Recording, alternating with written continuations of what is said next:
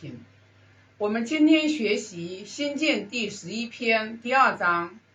子曰：“众我于陈蔡者，皆不及门也。”那这一句话呢，是孔老夫子讲，就是跟随他在陈蔡绝粮，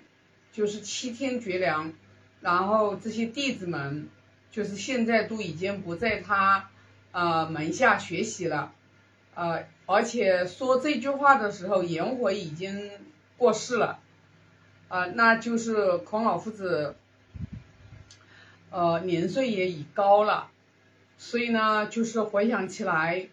周游列国，呃，十四年当中，啊，有很多的这个苦难，尤其是在陈蔡绝粮七天当中的话，这些弟子们就是，呃，这种情感感情，那是让孔老夫子是怀念的。那这里的话，就是我画了一个，就是。呃，思维导图，然后呢，更有利于，就是我分享。那陈蔡绝粮七天，那我们现在去分析，是孔老夫子的弟子，他们在七天中间没有粮食吃，而且的话就是不离不弃。就是这个后面他是什么样的一种心，什么样一种起心动念，他才能做到这个份上？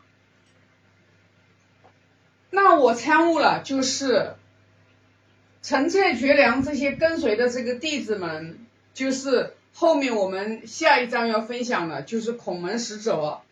就是有十个人，后来就是变成就是啊哲人。那也是很了不起的，那他们呢，一定是在他们的这个骨子里面，他们是有忠义的。那如果说一个人一个人他骨子里面他没有忠义，他只是去看重利，那他一定是两种截然不同的心造成的。什么样的心？他才能让一个人有情有义，那这个心一定是有一个付出和利他的心，他才能达到忠义的这种状态，一定是这样子的。那各位师兄可以去思考、去分享、去思考、去剖析一下，忠义一个忠义之士背后，他的心。一定是付出利他的，而且一定是非常忠的。那么一就是只看重利，那他背后的起心动念一定只是是为自己考虑，他是自私自利的一个起心动念，这就是孔老夫子。就是在《论语》里面给我们讲的清清楚楚，就是君子喻于义，小人喻于利，就是因为我们不同的心造成一个不同的一个行为的一个结果，那么它就会造成你人生的一个截然不同的一个命运状态。那忠义之士，他一定是在患难当中，他是不离不弃的。也就是为什么在陈蔡绝粮七天，包括子路饿得眼冒金星，然后跑过来问孔老夫子说：“君子亦有穷乎？”孔老夫子说：“君子固穷，小人穷斯难矣。”就是君子人在穷的时候，他不失气节，他不失忠义，他不会丢到恩义情谊，他不会丢到道义。所以说，当所以，为什么我们会有患难见真情这样的一种说法？那当如果说一个人他眼里只有利，一个团体他也是只是为了一个利益，然后的话，他们聚集在一起，跟这些有忠义之士聚集在一起的人，他们就会有一个两种不同的一种命运的轨迹结果，为了这个利而来的，利尽人散。那么，而且就承认这个企业它是赚钱的，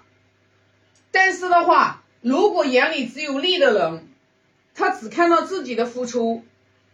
没有看到一个企业做得好，一个团体做得好，它是所有人共同努力的结果。那么自私自利的人一般是看不到别人的付出的。那么很多为什么会有说，就是有一些人能共患难，他不能共享荣华富贵的原因，就是因为。他当有利的时候，他会去争，然后就会翻脸无情。所以呢，就是说，把道义、忠义摆在前、摆在心里面的人，他的心是付出利他奉献的这种心。那么，这种心所带来的一个直接的结果，就是人与人之间有温暖，人与人之间有温暖。五人关系当中，纵然你是。父父母跟子女的关系，如果我们不把忠义摆在前面，我们不把孝道摆在前面，我们如果说眼里面也都只有利，纵然你在五伦关系的过程当中，你跟父母兄弟姐妹的关系的过程当中，你到最后也会造成你五伦关系的这种冷漠，所以你就明白了，我们一颗什么样的起心动念。当我们这个心有温度的时候，我们就会重情重义。那我们跟别人相处的时候，我们就会就会哪怕我们分开了，你看有很多的人，他为什么人已经离开了这个人世，他的肉体已经不在了，但是为什么有那么多的人去怀念他们，去怀念他们，就是因为。他们的心里面只有付出和利他，为大众谋福利，所以尤其是就是我们经常说的，就是因为《论语》它主要讲的就是为政，呃，讲的就是教化我们，就是人人心的这种人性的这种善良真善美，因为人一定是你真正的话，你去付出。你才会快乐，这就是为什么我们会有成语叫助人为乐，助人为乐。所以，当我们如果说我们总是为自己考虑的时候，我们不会去考虑别人的感受的时候，那到最后你就会发现，我们的心会越来越冷漠，越来越冷漠。就像一个人他不愿意去改变。一个人不愿意去改变自己，其实我昨天就参悟，我昨天，我昨天到今天我就在参悟，就是我们就会看到，我们生活当中，你看啊，有很多的就是人，那么我后来又想了一下，就是为什么我这次去了千岛湖，我会那么就是把自己的话就是想要变好。别人给我就是提意见，包括我们禅宗师兄都说：“哎呀，说心如师兄很佩服我，说我闻过则喜。”我后来参悟了一下，哎，我为什么跟以前不一样？以前我为什么就不太能接纳别人的意见？那我现在为什么别人跟我提意见，我倒非常喜悦，然后我会去接纳？我就发现了我一个变化。就是我现在想要变得越来越好，其实不是为了我自己。我想要变得越来越好，其实我背后的一个最重要的起心动念，我就是说，我想跟别人相处的时候，我尽我最大的程度，最大的程度，然后我不要去做伤害别人，不要去伤害别人，无论是从我的嘴巴上面。就是说出来的话，还是我的做出来的行为结果，我是不想去，因为我的无知和我的无名，和我自己根本不知道自己所犯的一些错误，然后去把人给伤了之后，然后我自己还不自知，所以我就想变得越来越好，我就想变得越来越有智慧。我一颗我一颗心想要去帮别人的时候，如果是因为为什么我要去改我自己？改我自己与人相处说话的这种，就是说，首先先从说话上面来改啊。那么所以说，我们师傅的话给了我这个啊四个法门。我现在这，我今天一天我在跟我女儿在交谈的过程当中，我都特别去注意我自己讲话的语速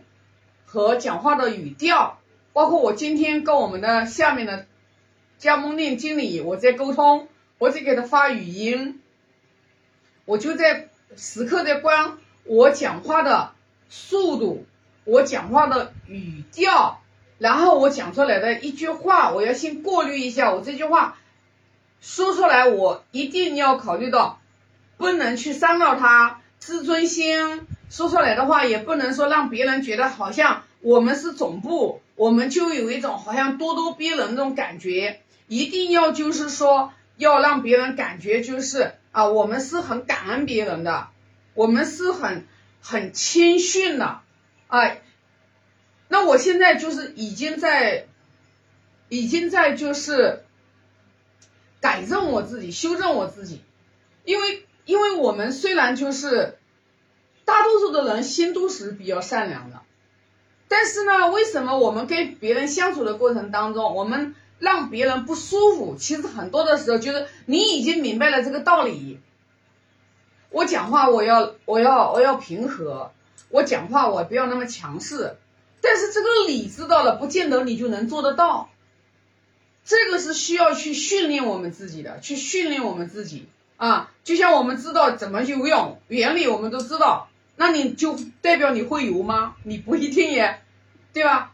你不一定会游耶，你知道这个步骤啊，对吧？但是你要真正会游，游得好，你一定要在水里面去练啊，这个是道理，大家都明白的。